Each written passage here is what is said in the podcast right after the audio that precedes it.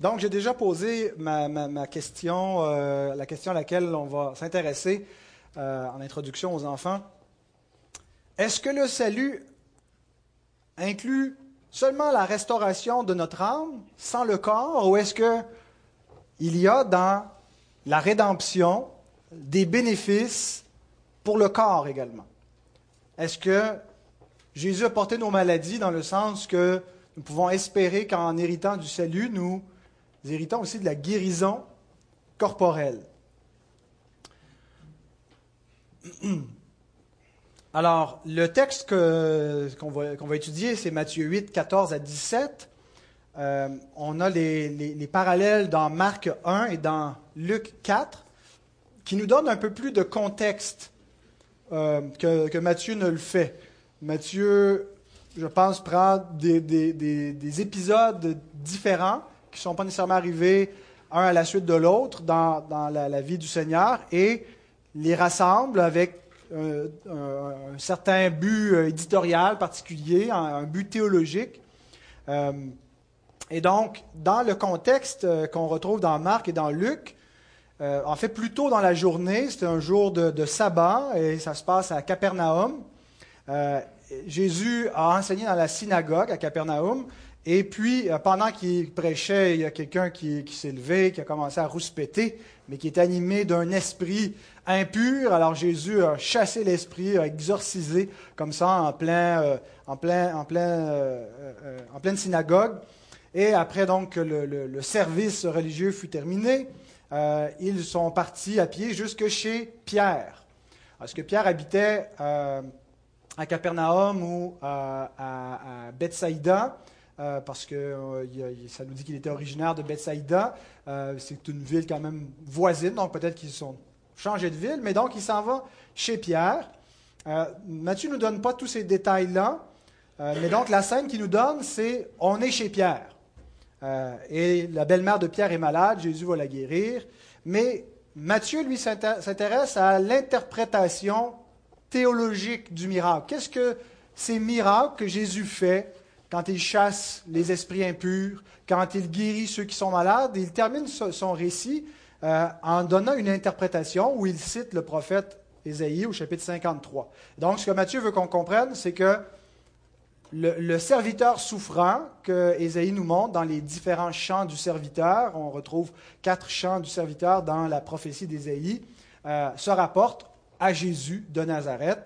Euh, et donc, euh, c'est le but de Matthieu que ses lecteurs fassent le lien euh, que donc Jésus, c'est cet homme dont il a été prophétisé par Ésaïe et par d'autres prophètes également. Donc, lecture de notre texte, Matthieu 8, 14 à 17. Vous pouvez vous lever pour la lecture de la parole de Dieu.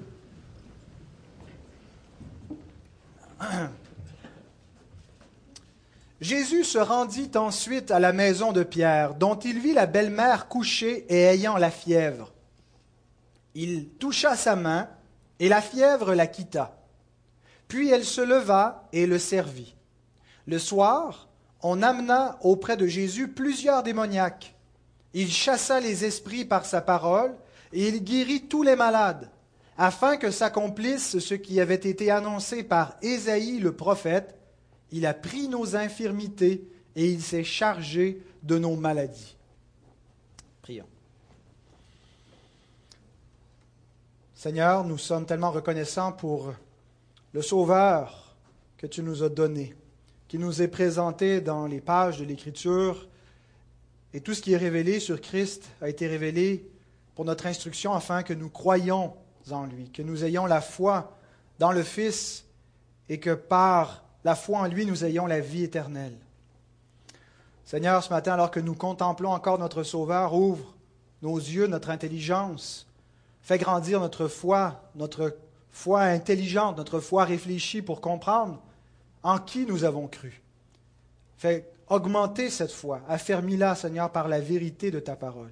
Fais naître la foi dans les cœurs incrédules, ceux qui ne, ne connaissent pas encore Christ, ceux qui n'ont pas encore une, foi vivante, une foi par le Saint-Esprit, que par ta parole vivante, ta parole qui est une semence incorruptible, qui régénère, Seigneur, que tu puisses encore sauver des âmes. Aide les plus jeunes auditeurs parmi nous à rester attentifs, à écouter cette parole, comme les plus distraits d'entre nous, qu'on puisse tous être captifs, que toutes nos pensées soient captives à l'obéissance de la vérité. Nous te prions ces choses, notre Père, notre Dieu, au nom de Jésus-Christ. Amen. Donc, cette péricope que nous venons de lire termine la première triade. Matthieu nous présente dans cette section, après le sermon sur la montagne, après avoir montré euh, comment le Messie se révèle, révèle son autorité en parole, maintenant le Messie continue, révèle son autorité en action. Vient en quelque sorte, euh, pas cautionner, mais, mais, montrer le bien fondé de l'autorité de son enseignement euh, par ses œuvres qui rendent témoignage de sa personne et de l'imprimature divine que Dieu euh, et, c'est celui que Dieu envoie, c'est celui par qui Dieu parle. Et donc, euh, pour, pour, ce faire, Matthieu nous présente les, miracles de Jésus. Il nous présente trois triades. Donc, c'est la troisième, euh, troisième péricope qui vient fermer cette première série de trois miracles, après laquelle on va retrouver une invitation à suivre Christ. Donc, dans cette, triade, euh, Matthieu nous montre la guérison de gens exclus, de gens considérés comme socialement euh, inférieurs, un lépreux, un païen et une femme. Euh, il n'y avait pas encore l'équité salariale dans ce temps-là. certains disent qu'il ne l'a pas non plus aujourd'hui. Mais bon, je vais laisser ces controverses de côté. mais donc, c'est intéressant que Matthieu prenne des gens qui sont, qui sont euh, considérés euh, dans l'échelle sociale comme exclus ou, au bas de, ou dépendants dans l'échelle sociale euh, et montre que, que Christ s'intéresse à eux, que Christ vient étendre sa miséricorde sur eux. Il n'est pas venu pour les bien portants, il est venu pour, pour les malades, il est venu pour les faibles. Bien sûr, c'est nous tous, mais ce ne sont pas chaque, personne qui se reconnaisse dans cette condition-là de dépendance, de faiblesse. Et on doit donc s'identifier euh, avec, avec ces gens euh, qui, sont des nécessiteux.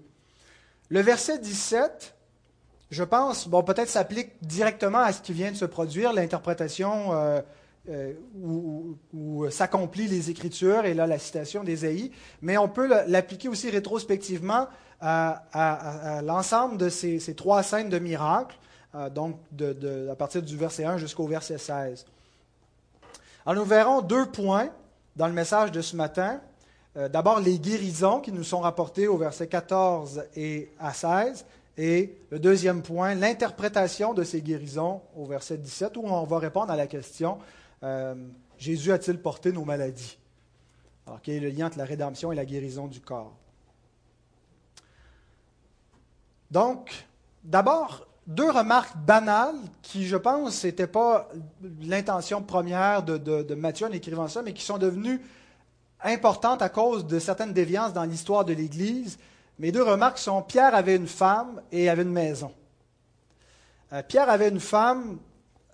Euh, c'est intéressant de noter que le premier pape était marié. Ce n'était pas le premier pape, mais bon. Euh, on en a fait le premier pape et par la suite on a imposé à l'ensemble du, clergé de devoir être célibataire. Paul nous dit ceci dans 1 Corinthiens 9, verset 5. N'avons-nous pas le droit de mener avec nous une sœur qui soit notre femme, comme font les autres apôtres et les frères du Seigneur et s'effacent S'efface, c'est Pierre. Donc il dit les autres apôtres sont mariés. Paul prend leur exemple, dit qu'à cause de, son apostolat, il, renonce à beaucoup de droits, de privilèges, même son, un salaire. Euh, pour faire aucun obstacle à l'Évangile. Euh, et donc même, il, vit comme, célibataire pour avoir plus de liberté pour servir Dieu, non pas parce que c'était une imposition.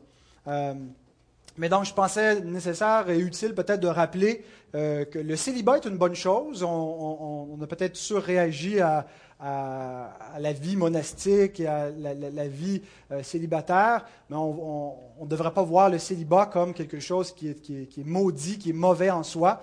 L'Écriture nous dit même que c'est un don euh, que, Dieu accorde à certaines personnes, le don du célibat, euh, et qui nous donne beaucoup plus de liberté pour servir Dieu, qui doit être bien utilisé donc pour, la gloire de Dieu. Mais le mariage aussi est un don.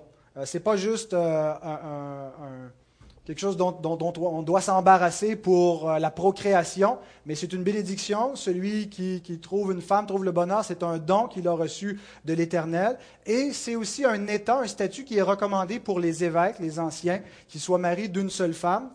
Euh, alors, l'imposition du célibat au clergé est une grave erreur qui a mené à beaucoup d'abus. Euh, et je pense que la, réforme protestante a restauré une vision saine, plus biblique du mariage et de la sexualité euh, dans le mariage, qui n'est pas seulement l'idée d'une procréation, mais qui est une bénédiction qui est donnée pour le couple. Et donc, euh, voilà, et Pierre euh, avait ce don et cette grâce dans sa vie, et c'est bien de, le souligner. Autre remarque, il avait aussi une maison. il existe une conception radicale de la vie de disciple qui est un peu malsaine, je trouve, où c'est l'idée que pour suivre Jésus, il faut absolument tout abandonner. Et que c'est incompatible une vie de disciple avec euh, le mode de vie nord-américain où on s'installe, où on a une hypothèque, où on a euh, une voiture et on doit s'occuper de nos enfants et ainsi de suite. Et là, on se sent coupable d'avoir des obligations, d'être, euh, de vivre un peu comme dans la moyenne que les gens vivent. et on fait valoir que les disciples ben, ont tout quitté, hein, c'est ce qu'ils vont dire. N'avons-nous pas tout quitté pour te suivre? Ben, en tout cas, il n'avait pas vendu encore sa maison à ce moment-là. Il n'avait pas mis en vente euh, et euh, je pense que ce qu'on doit comprendre, ce n'est pas que euh, tout quitter pour suivre le Seigneur ne voulait pas dire qu'ils ont abandonné leur obligation. Ils ont abandonné leur propre famille.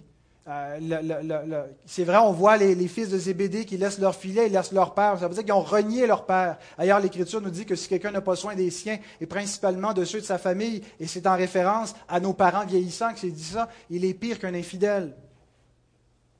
Alors, ce que ça signifie qu'ils ont tout quitté, c'est qu'ils ont mis le Seigneur en priorité, en première place, et que le royaume de Dieu doit passer en premier et qu'on va abandonner des choses, on va réorganiser notre façon de vivre, nos, priorités pour mettre Dieu à la première place, pour vivre pour le Seigneur. Et on va faire des choix en faisant cela, mais ça ne veut pas dire qu'on arrête de vivre dans le monde et qu'on ne peut pas euh, donc avoir une maison et, vivre normalement, ordinairement. Gloire à Dieu pour ceux qui sont appelés, qui, quittent tout, qui vont vivre par la foi, qui s'en vont en mission. Et, Dieu en appelle des gens qui vont faire une vie comme ça, peut-être plus radicale de disciples, mais ce n'est pas la norme nécessairement. Alors j'espère que cela soulage vos consciences, que vous êtes heureux d'être un chrétien ordinaire. Nous sommes des chrétiens ordinaires, nous sommes appelés à être des chrétiens ordinaires pour la gloire de Dieu.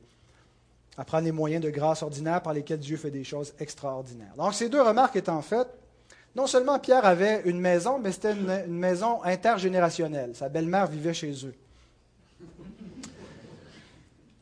Euh, donc, la guérison de sa belle-mère. Euh, elle était très malade. Luc, le médecin, nous dit qu'elle était prise d'une violente fièvre. Alors, on ne sait pas exactement, une fièvre, c'est un symptôme, ce n'est pas en soi la, maladie. Qu'est-ce qu'elle avait On ne le sait pas, mais elle avait ce, symptôme violent. Euh, elle était alitée. Et on voit Jésus qui s'approche, qui touche sa main. C'est intéressant, Jésus a touché le lépreux, il le guérit.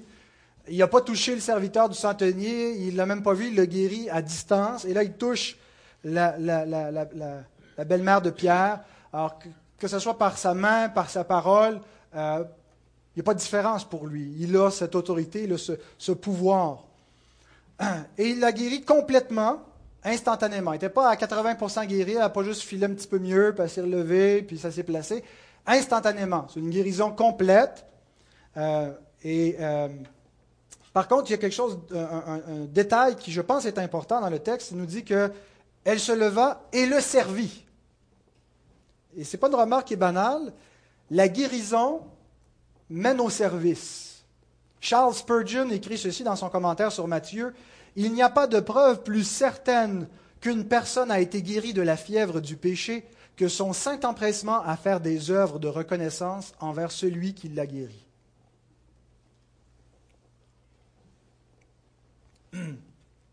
La grâce du salut engendre les œuvres.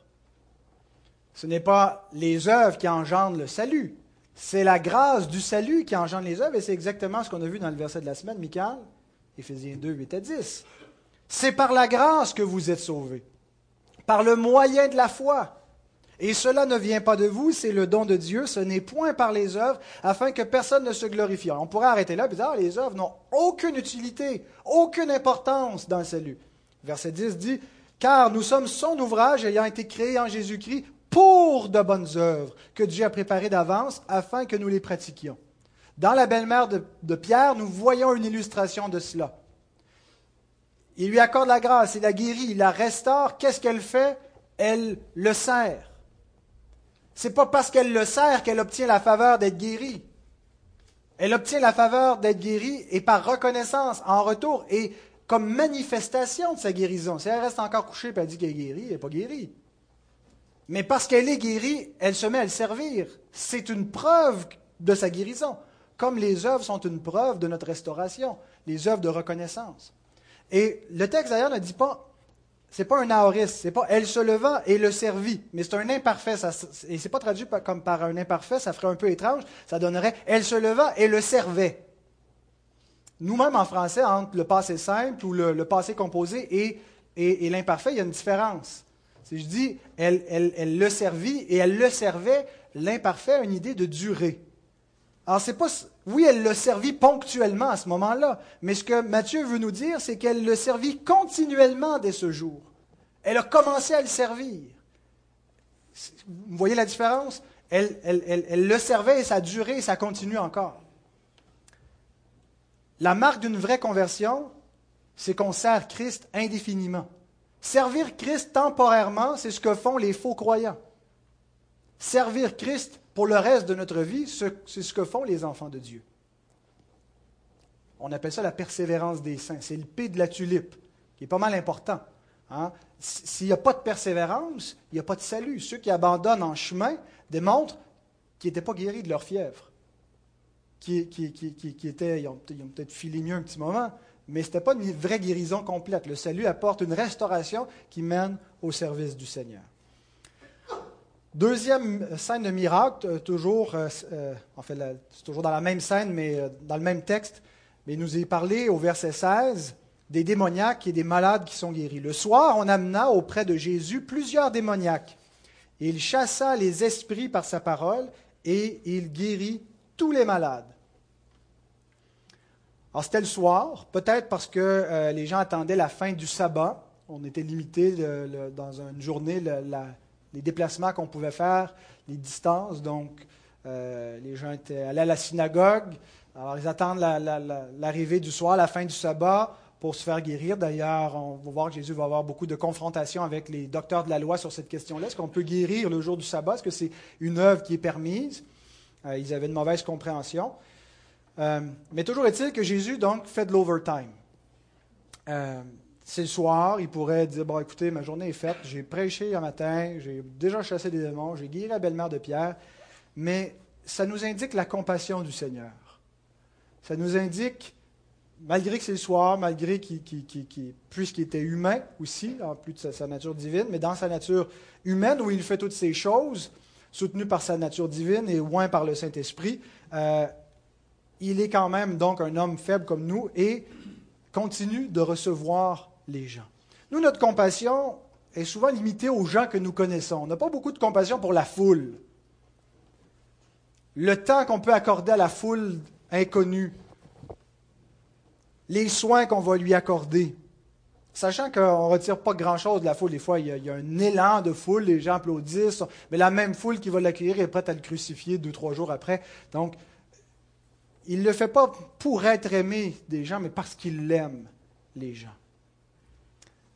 Rappelons-nous que dans chaque âme, il y a une histoire. Des fois, on voit juste des figurants passer devant nous. Mais il faut parfois s'arrêter. Mon, mentor me dit que je n'ai pas de cœur. Il dit ça souvent, mais il dit ça parce que, parce que je ne pleure pas autant que lui, il pleure. Lui, il pleure tout le temps, il pleure pour rien. Euh, non, mais non, mais c'est pas juste la sensibilité, tu sais, des petites phrases du genre la, lune est braise sur la dune, ça lui tire les larmes. Ce n'est pas de la sensibilité, c'est de la moumounerie. mais euh, donc, parfois, on a effectivement une insensibilité aux autres, une sorte d'indifférence. Il faut se laisser émouvoir. Il faut se rappeler, s'arrêter que les gens qui passent devant nous, euh, les gens avec qui on a le minimum de commerce, qu'on a le minimum d'échange, sont des personnes humaines, des âmes avec une fragilité, avec une histoire, sont à l'image de Dieu. Alors plutôt que de voir que, la serveuse qui nous donne un mauvais service ou, peu importe des fois qui, qui, ferait qu'on peut euh, détester les gens instantanément ou être indifférent face à eux, rappelons-nous, pensons au fait que les gens ils ont une histoire, ont, ils ont des blessures, ils ont une vie, ils ne sont pas que des figurants. Voyons les autres comme on voudrait qu'ils nous voient euh, eux-mêmes. Alors c'est comme ça que Jésus voit. Il est capable de voir dans les, personnes, d'avoir un, intérêt réel, un amour véritable. Il n'est pas là pour, pour le show, il n'est pas là pour ce que ça va lui apporter. Il aime de manière détachée, de manière euh, désintéressée. Et donc, il vient, il guérit tous ceux qu'on lui apporte. C'est intéressant aussi qu'on apporte des gens. C'est le rôle de ceux qui croient en Jésus d'amener les autres à Christ. C'est notre rôle à nous, nous qui croyons en lui, d'amener les gens qui, qui, ne le connaissent pas encore, qui n'ont pas été guéris par lui, de les conduire au Christ. Et on le fait de deux façons, par la prière et en les évangélisant, en leur parlant du Seigneur, en les conduisant par la foi. Jésus n'a pas besoin d'être là physiquement sur la terre pour les amener au Christ. On les amène au Christ en leur prêchant le Christ. Ces gens-là pouvaient, on peut bien conduire quelqu'un au Jésus physique, s'ils n'ont pas la foi en lui, ça ne les sauve pas. Et donc, des gens amènent des malades, des, gens aux prises avec des oppressions diaboliques qui sont dans les liens de Satan et les amènent à Christ parce qu'il est celui qui est venu libérer les captifs. Il vient libérer ceux qui sont sous la puissance des ténèbres. Il est entré dans le fief de Satan. Le monde dans lequel on vit était un monde déchu. Il a été placé sous la puissance du diable. Quand Satan montre à Jésus tous les royaumes, il dit Cela m'a été livré. C'est une référence à la chute. Il a cette autorité. Et l'Épître aux Hébreux nous dit qu'il s'est abaissé pour un peu de temps sous les anges. C'est dans ce sens-là qu'il est venu pour un peu de temps sous un monde sous lequel il n'y avait pas l'autorité en tant qu'homme, et il est venu pour le vaincre, pour renverser la puissance du diable, pour lier l'homme fort et piller ses biens. Et c'est ce qu'il a fait. Lorsqu'il va à la croix, il dit, je m'en viens pour un jugement, le prince de ce monde va être jeté dehors. Il vient libérer les captifs. Et maintenant, il n'est plus sous cette puissance angélique déchue. Il a été élevé et il règne sur toute, toute la création, tout l'univers. Alors, s'il pouvait libérer les gens pendant avant sa glorification, combien plus maintenant peut-il libérer les gens que nous lui conduisons? En lui qui demeure vivant, le souverain sacrificateur éternel, qui demeure vivant pour sauver parfaitement ceux qui s'approchent de Dieu par lui. Maintenant, ça nous amène au verset 17, la guérison à la lumière d'Ésaïe 53. En comparons le, verset 17 avec l'original euh, dans Ésaïe 53 afin que s'accomplisse ce qui avait été annoncé par Ésaïe le prophète, il a pris nos infirmités et s'est chargé de nos maladies.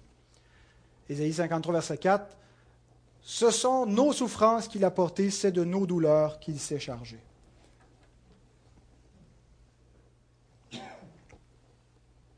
Alors, la version de Matthieu est un peu différente. Matthieu euh, probablement utilisait ce qu'on appelle la version des Septante, c'était différentes traductions grecques de l'Ancien Testament, euh, mais bon, quand même, il y, a une, grande similitude. Et euh, il cite cette prophétie-là qu'on voit généralement, qu'on rapporte généralement seulement à la croix. Et, euh, qu'est-ce qu'on fait avec le fait que Matthieu, lui, l'applique non pas à la croix, mais aux guérisons que Jésus est en train d'opérer?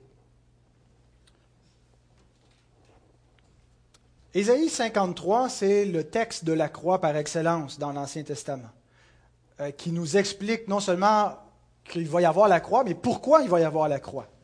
Euh, qu'est-ce que Christ va faire à la croix? Pourquoi le serviteur souffrant va mourir? La mort du Christ est interprétée. Il meurt à cause des péchés de mon peuple. Il est puni à leur place. Alors, on, ne peut pas faire autrement comme chrétien que de rapporter Ésaïe 53 euh, à Golgotha. Est-ce qu'il y a un lien entre la croix et la guérison? Est-ce que notre rédemption inclut la guérison? on a un réflexe, comme chrétien non charismatique, sensationniste, réformé, de s'empresser à dire non, à cause des abus. Des abus qui, dans certains milieux, des abus qui, enseignent que Jésus est mort non seulement pour le péché, pour l'aspect spirituel de notre rédemption, mais il est mort aussi pour nous guérir de nos maladies. Ça le dit ici. Il a porté nos maladies, puis il est guéri. Il leur, rend la, la, santé. Il les délivre.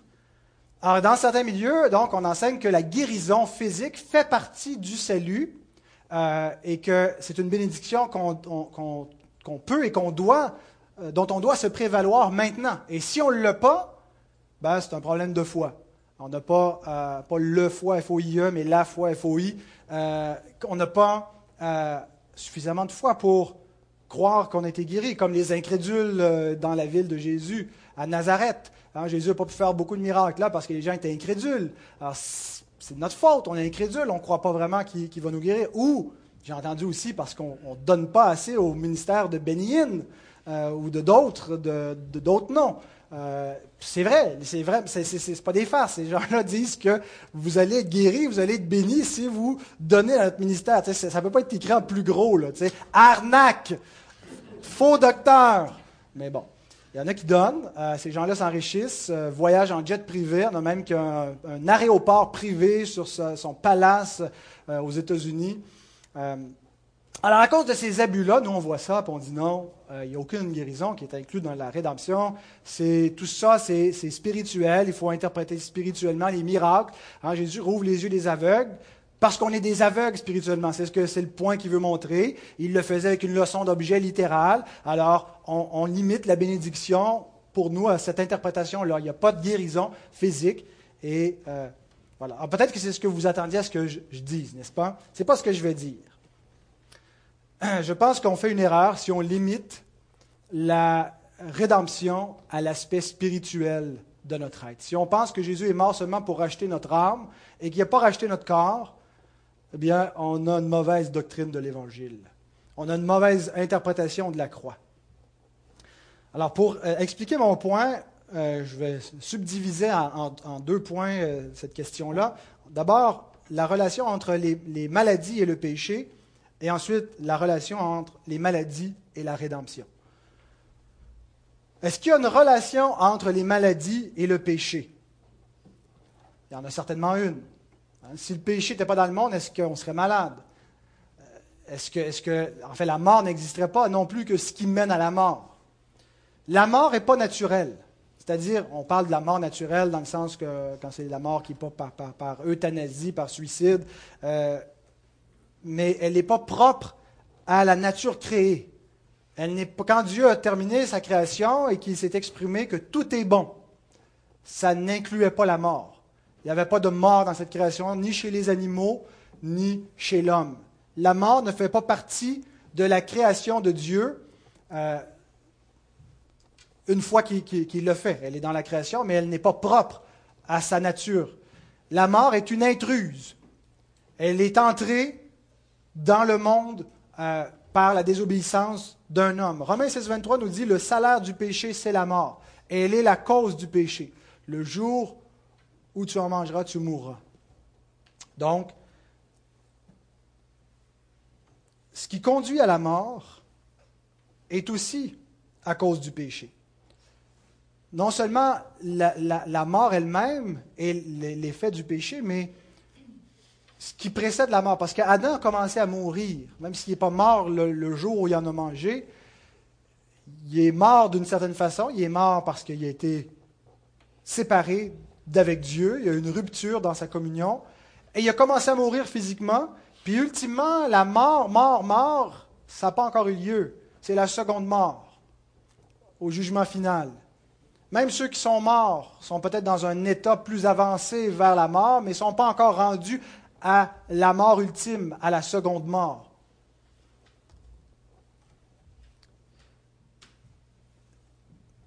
Donc, si le péché n'avait pas eu lieu, il n'y en a pas de maladie, parce qu'il n'y a pas de mort, puis il n'y a rien qui mène. Il n'y a pas d'accident non plus. Ça veut dire que tu sautes en bas du 30e étage et les anges vont se précipiter pour ne pas que ton pied ne heurte contre une pierre. C'est la promesse qui était faite au, deuxième Adam sans péché et qui, je pense, aurait prévalu dans une création sans péché. Mais bon, euh, on peut spéculer sur ce qu'aurait été le monde. Euh, euh, qu'est-ce qui arrive si, tu tires une balle dans la tête? Est-ce que l'ange a le temps de... Écoutez, la mort n'aurait pas eu lieu, il n'y aurait pas eu d'accident. la maladie, les accidents sont une conséquence du péché. Et on comprend donc davantage cette réalité de la chute quand on considère la, réédition de la loi. La première, première, première édition de la loi, c'est dans le Jardin d'Éden. Quand Dieu dit à l'homme, il a donné un commandement. Il a donné d'abord sa loi morale dans le cœur. Paul nous explique dans Romains 2 que l'homme a été créé avec la loi de Dieu en lui. Mais Dieu a donné aussi un commandement positif à l'homme en lui disant de ne pas manger l'arbre de la connaissance du bien et du mal. C'était pour une période probatoire c'était l'alliance des œuvres où l'obéissance de l'homme devait être rémunérée. Fais cela et tu vivras. L'homme qui mettra ces choses en pratique vivra par elles. Euh, l'homme vivra par toute parole qui sort de la bouche de Dieu. C'est le principe donc que l'obéissance donne la vie. Alors l'homme avait la vie, mais il n'avait pas la vie éternelle. Il devait atteindre la vie éternelle par son, obéissance. Dieu lui dit, le jour où tu désobéiras, tu mourras. Le jour où tu en mangeras, qui veut dire désobéir à mon commandement, tu vas mourir. Qu'est-ce que ça voulait dire? On, euh, a la, deuxième édition ou la réédition de l'Alliance des œuvres. Euh, pour qu'on comprenne ce, ce qui s'est passé dans le Jardin d'Éden, Dieu a refait le Jardin d'Éden avec Israël pour qu'on comprenne aussi ce que Dieu allait faire avec Christ. En Christ, le dernier Adam qui va accomplir ce que l'autre a échoué, il va devoir même euh, corriger ce que, le péché que l'autre a fait entrer dans le monde. Et donc, la deuxième édition, c'est l'alliance que Dieu fait avec Israël, l'alliance sinaïtique, qui est semblable à la première alliance que Dieu a fait avec Adam. Alors, Israël est, un, peu comme un type d'Adam, récapitule ce qui s'est passé avec Adam, où Dieu place Israël sous des conditions et lui promet une terre, la terre promise. Et, c'est par grâce, mais en même temps, il y a des choses à, faire, il y a une obéissance pour ne pas être chassé de la terre. Et comme Adam a été chassé du paradis, Israël va être chassé de la terre. Tout ça, dans la souveraineté de Dieu, euh, avait pour but donc de nous illustrer la chute de l'homme et ce que le Rédempteur doit faire pour qu'on puisse hériter et entrer dans le repos de Dieu. Et donc, Deutéronome 28, Dieu, après avoir fait alliance, met d'un côté les bénédictions promises en cas d'obéissance et les malédictions en cas de désobéissance. Et voici ce que ça dit concernant les malédictions. Deutéronome 28, verset 15, et j'ai pris quelques versets dans, le, chapitre qui euh, sont pertinents pour la question de, la relation entre la maladie et le péché. Mais si tu n'obéis point à la voix de l'Éternel ton Dieu, si tu n'observes pas et ne mets pas en pratique tous ces commandements et toutes ces lois que je te prescris aujourd'hui, voici toutes les malédictions qui viendront sur toi et qui seront ton partage. Verset 22, L'Éternel te frappera de langueur, de fièvre, d'inflammation, de chaleur brûlante, de dessèchement, de jaunisse et de gangrène qui te poursuivront jusqu'à ce que tu périsses. Verset 27, L'Éternel te frappera de l'ulcère d'Égypte, d'hémorroïdes, de gales et de teignes dont tu ne pourras guérir. L'Éternel te frappera de délire, d'aveuglement, d'égarement d'esprit. il y a certainement une corrélation entre la désobéissance, le péché et la maladie.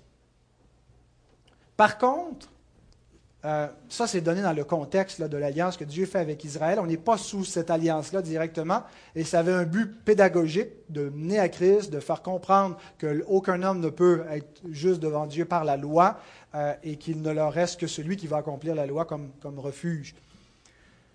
Et Jésus, donc, dans le Nouveau Testament, nous dit que bien qu'il y ait une corrélation entre le, péché et la maladie, ce n'est pas toujours une corrélation directe. Bon, il y a certains péchés qui peuvent avoir un effet direct sur nous. On peut recevoir le salaire de notre égarement directement. Je veux dire, on moissonne ce qu'on sème. Alors, si on, tombe dans, certains abus, certains péchés, euh, ça, peut euh, avoir un effet direct sur notre corps.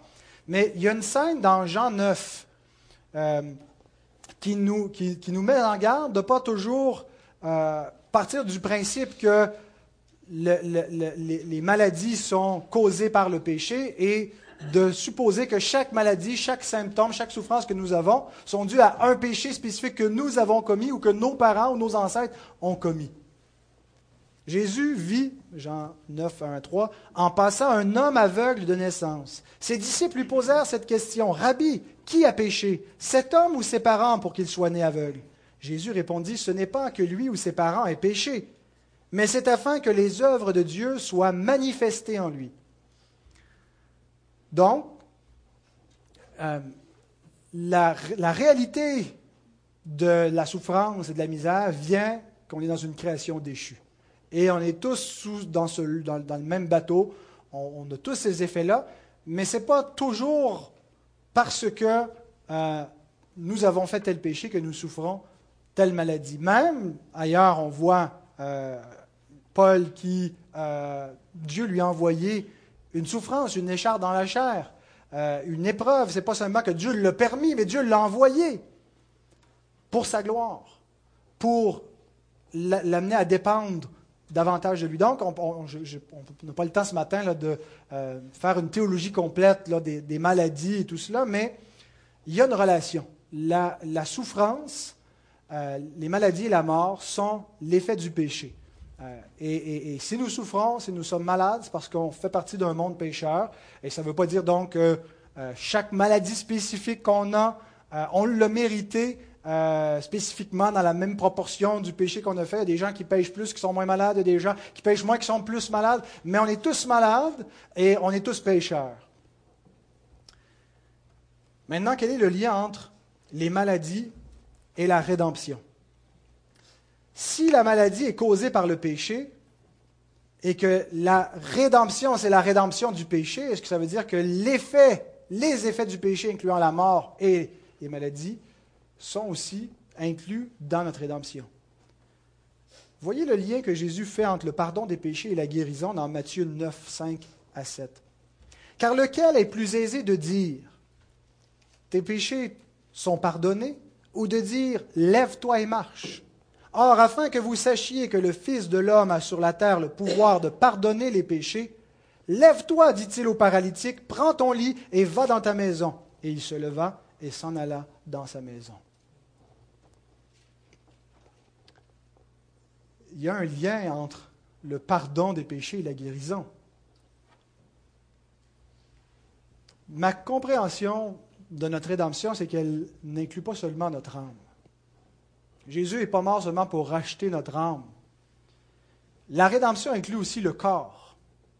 Il a racheté notre âme et notre corps. Et plus que ça, la rédemption inclut l'ensemble des œuvres de Dieu, la création. La création entière qui a été rachetée par Christ. Alors, c'est ma première remarque sur le lien entre les maladies et la rédemption. La première remarque, c'est que la rédemption, c'est une restauration complète de ce qui était déchu. Pas partielle, complète. Il n'a pas racheté une partie de nous, il nous a racheté au complet. Et par restauration, j'entends non pas le retour à l'état du monde avant la chute, Jésus ne nous ramène pas dans le jardin d'Éden. Adam était dans un état d'innocence, mais pas d'incorruptibilité.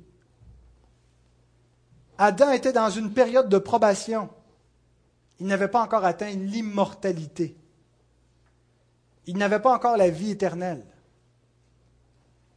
Il s'est corrompu, il est mort. Ce n'est pas à cet état-là que Jésus nous ramène. Il nous ramène pas à l'état d'innocence. Il nous ramène à l'état qu'Adam aurait dû atteindre par son obéissance. La création était faite avec un but, un telos. Il y a, avant, avant la chute, Dieu avait un objectif, une, une, une consommation, c'est une francisation de consummation, mais euh, un, but eschatologique, une fin, une gloire à atteindre. Et elle nous est décrite dans la, première épître aux Corinthiens. Si vous voulez tourner, poursuivre avec moi dans 1 Corinthiens 15.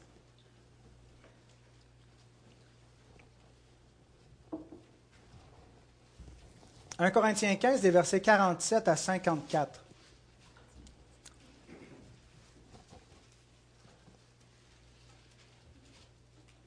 Donc la rédemption ne nous ramène pas à l'état initial, mais à l'accomplissement du but initial.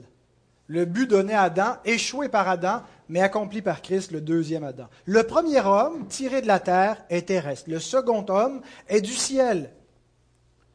Tel est le terrestre, tels sont aussi les terrestres. Et tel est le céleste, tels sont aussi les célestes.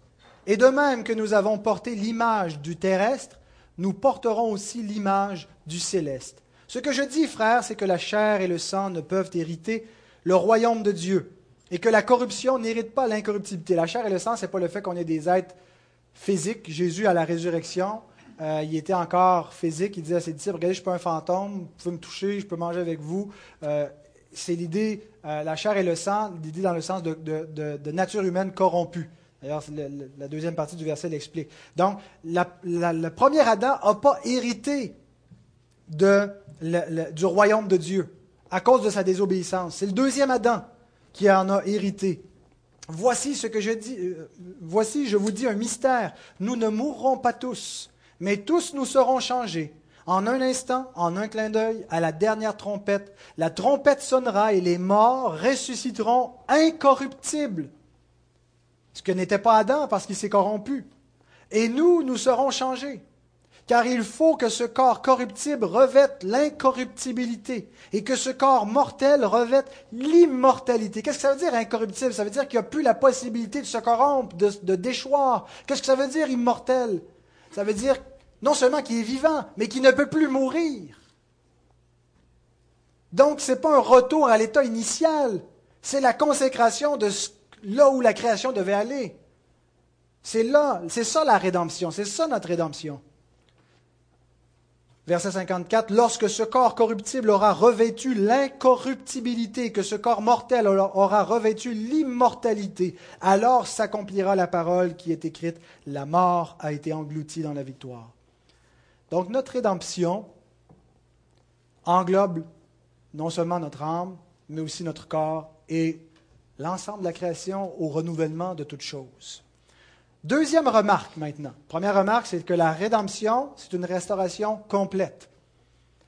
La deuxième remarque, c'est que les miracles étaient des intrusions des puissances du siècle à venir. Qu'est-ce qu'étaient les miracles? C'était quoi le but des miracles? C'était des intrusions du siècle, de la gloire à venir, de cette gloire qu'on vient de lire, immortalité, incorruptibilité, qui étaient comme manifestés, non pas dans leur gloire complète, mais pointant vers la puissance du siècle à venir. Et c'est dans ce sens-là quand l'Épître aux Hébreux nous dit qu'il y en a certains qui ont vu la puissance du siècle à venir et qui sont tombés, qui ont, qui ont goûté à ces choses-là, ces choses célestes. Ce n'était pas juste une préfiguration, c'était le roi eschatologique est là, l'homme de la nouvelle création est là, il est présent et certains ont vu cela et n'ont pas cru. Donc, au cours de l'histoire, Dieu fait intervenir les réalités célestes dans le monde. Et ce n'est pas seulement pendant l'incarnation du Christ où les réalités célestes éternelles interviennent. Il y a des intrusions, des intrusions des réalités dans l'ordre, des réalités éternelles qui entrent dans l'ordre temporel, qui viennent sous des formes typologiques. Par exemple, l'Exode. C'est quoi l'Exode? Dieu libère son peuple de l'Égypte. C'est une rédemption. C'est une intrusion du bras puissant de Dieu, de l'Éternel, qui intervient dans l'histoire et qui accorde une rédemption. Et en même temps, il fait un jugement sur les nations, sur l'Égypte. Et donc, par un même événement, il y a un jugement qui s'accomplit et il y a une rédemption qui s'accomplit. Et on a là une intrusion des réalités célestes dans une forme terrestre, dans une rédemption terrestre, une, une image. Et donc, on retrouve souvent ces intrusions. La conquête de Canaan. Canaan elle-même est, un type de la cité céleste et il y a des intrusions du jugement dernier sur les nations cananéennes qui subissent donc le jugement de Dieu. Les miracles étaient des intrusions de la gloire à venir. Le but des miracles, c'était de nous montrer dans le temps la puissance du siècle à venir. Et donc, à ce propos, et je termine avec ça, trois observations sur les miracles comme intrusion. Les miracles, premièrement, étaient des signes, des intrusions qui servaient de signes de l'ère messianique. Montrer qu'on n'est plus dans l'attente du Messie, mais le Messie est arrivé. Et la manifestation que le Messie est arrivé, ce sont tous ces miracles à profusion qui sont une, intrusion de la puissance du siècle à venir. Parce que quand le Messie va arriver, ce qu'attendaient les Juifs, ça va être la restauration. Ça va être le paradis qui va recommencer, ça va être la fin du péché. Mais ce n'est pas arrivé d'un seul coup comme il le pensait, comme il l'espérait. C'est arrivé d'un seul coup pour Christ, parce que lui est dans la gloire. Lui est le premier-né de cette nouvelle création. Mais pour nous, pour le reste, nous sommes sauvés en espérance. Donc, il a donné de cette gloire, il l'a montré comme par, par petits bouts, des intrusions comme cela. Et donc, le premier but des miracles, c'était de montrer euh, des signes de l'ère messianique. Et donc Matthieu cite Ésaïe 53 pour dire le Messie est ici. C'est lui qui prend les maladies, c'est lui qui restaure le corps malade. Jésus, lorsqu'il répond à Jean dans Matthieu 11, Es-tu celui qui doit venir ou devons-nous en attendre un autre? Voyez la réponse du Seigneur.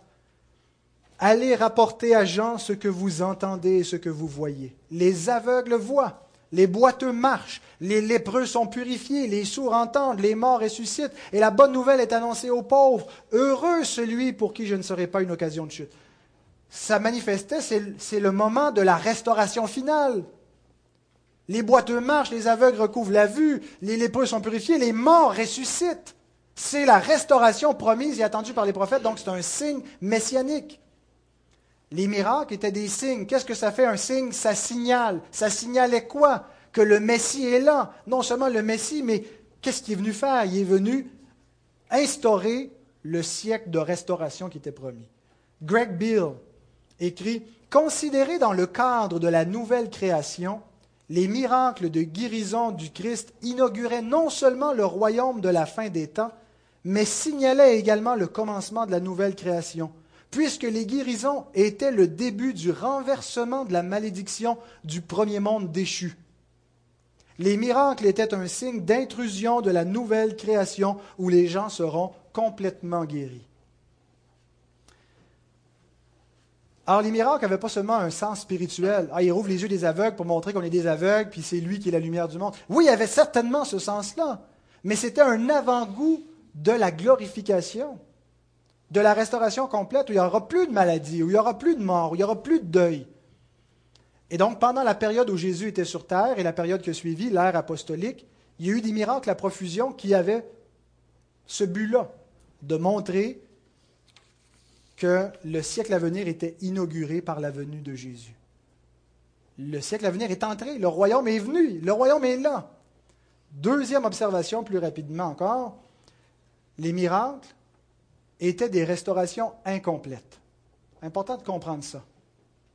Les gens qui ont été l'objet des miracles de Jésus, qui ont été guéris par lui, n'ont pas été glorifiés. Comme j'ai déjà dit dans un autre message, Lazare est remort.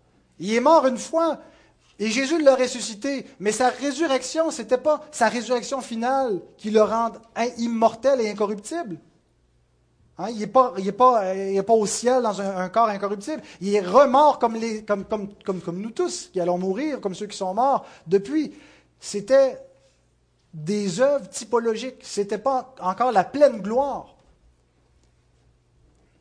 Ce n'était pas l'immortalité, ce n'était pas l'incorruptibilité. Alors c'était une restauration, même si c'était des guérisons complètes, instantanées, c'était la restitution d'un état déchu, mais en bonne santé. Ils ne sont pas parvenus sans nous à la perfection. Il y en a un seul qui est parvenu à la perfection dans cette glorification. C'est le Christ, le premier-né d'entre les morts. Les autres attendent la rédemption de leur corps et la résurrection finale. Ceux qui sont auprès du Seigneur dans, dans un esprit désincarné et ceux qui l'attendent en espérance comme nous sur la terre. Et nous ne mourrons pas tous. Ceux qui seront restés vivants son avènement seront changés en un clin d'œil. Donc, si les miracles sont incomplets, même s'ils sont parfaits pour restaurer à un état déchu, ça signifie, troisième observation, qu'ils sont des signes de quelque chose de plus grand à venir. Ce n'était pas une fin en soi, les miracles. Troisième observation, les miracles montraient qu'en Jésus-Christ est la résurrection glorieuse et la vie éternelle à venir. Le salut, bien-aimé, est en espérance. Or, nous savons que jusqu'à ce jour, la création tout entière soupire et souffre les douleurs de l'enfantement. Et ce n'est pas elle seulement, mais nous aussi qui avons les prémices de l'Esprit, nous soupirons en nous-mêmes et attendons l'adoption, la rédemption de quoi? De notre corps. Car c'est en espérance que nous sommes sauvés. Et il en était ainsi, même pour ceux qui ont été guéris par Jésus, ils ont quand même été sauvés en espérance. Ils ont reçu des bénédictions incomplètes, comme un, gage, un avant-goût de ce qui allait être encore plus grand de la restauration qu'ils devaient attendre.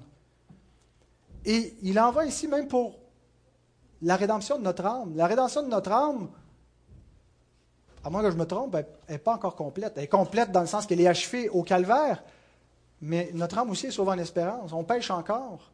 Euh, on, a encore.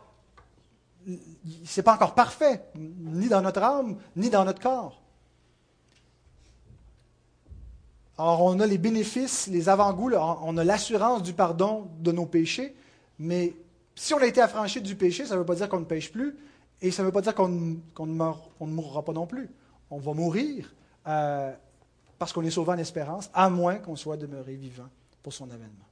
Mais sachons cependant ceci, si nous avons la foi en Jésus, nous possédons déjà la vie éternelle. Nous possédons l'immortalité, l'incorruptibilité par la foi en espérance. Mais nous l'avons et nous avons un gage de cela, le Saint-Esprit, et des fruits qui attestent que nous avons été guéris, que nous le servons maintenant. Alors que le Seigneur bénisse sa parole. Si vous avez des questions par rapport à ça, s'il y a des points qui n'étaient pas clairs, parce que je sais que c'est un concept peut-être un peu particulier, euh, n'hésitez pas à venir me parler, on va passer.